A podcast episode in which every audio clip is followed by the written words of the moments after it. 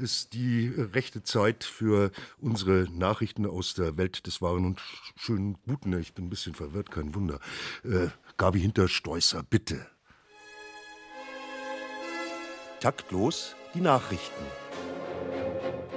Bern Ankara. Auf das Schweizer Minarettbauverbot antwortet die türkische Regierung mit scharfen Wirtschaftssanktionen. So wird der Import von Alphörnern künftig mit hohen Strafzöllen belegt. Dazu Präsident Erdogan. Finanzielle Einbußen sind doch die einzige Sprache, die von diesen kulturlosen alpinen Lochkäseproduzenten verstanden wird.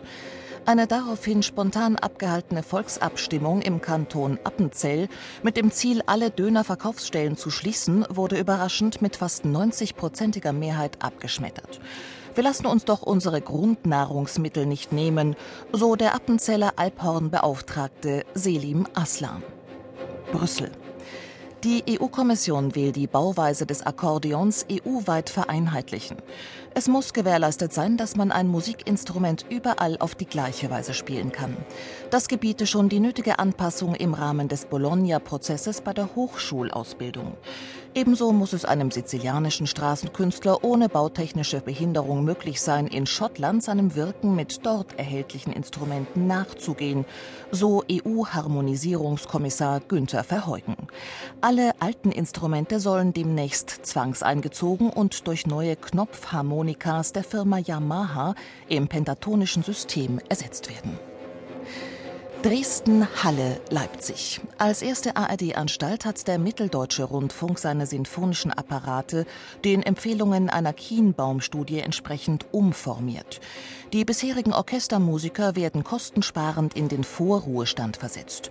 An ihre Stelle treten Mitglieder verschiedener Akkordeon-, Mandolinen- und Schalmeienvereine aus dem Sendegebiet.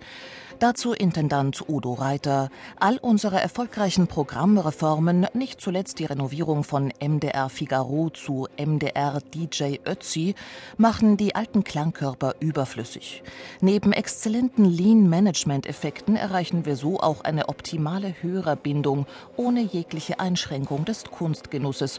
Denn was ist der dünne Ton der Geige oder das dumpfe Gewummer des Schlagzeugs gegen die Klangvielfalt einer Ziehharmonika? Freiburg, Karlsruhe, Rom. Trotz oder wegen des Sieges der Kirchen in Sachen Sonntagsruhe vor dem Bundesverfassungsgericht laufen den Kirchen ihre Mitglieder davon. Wenn man schon nicht materiell konsumieren dürfe, wolle man wohl auch auf den Konsum des Heiligen Geistes verzichten, meinte Berlins regierender Bürgermeister Klaus Wowereit. Dadurch kommen die Kirchen nun finanziell an ihre Grenzen.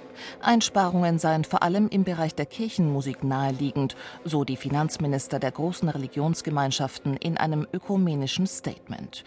Insbesondere die teuren Orgeln könne man abschaffen bzw. als Rohstoffquellen gewinnbringend nach China verkaufen, hieß es.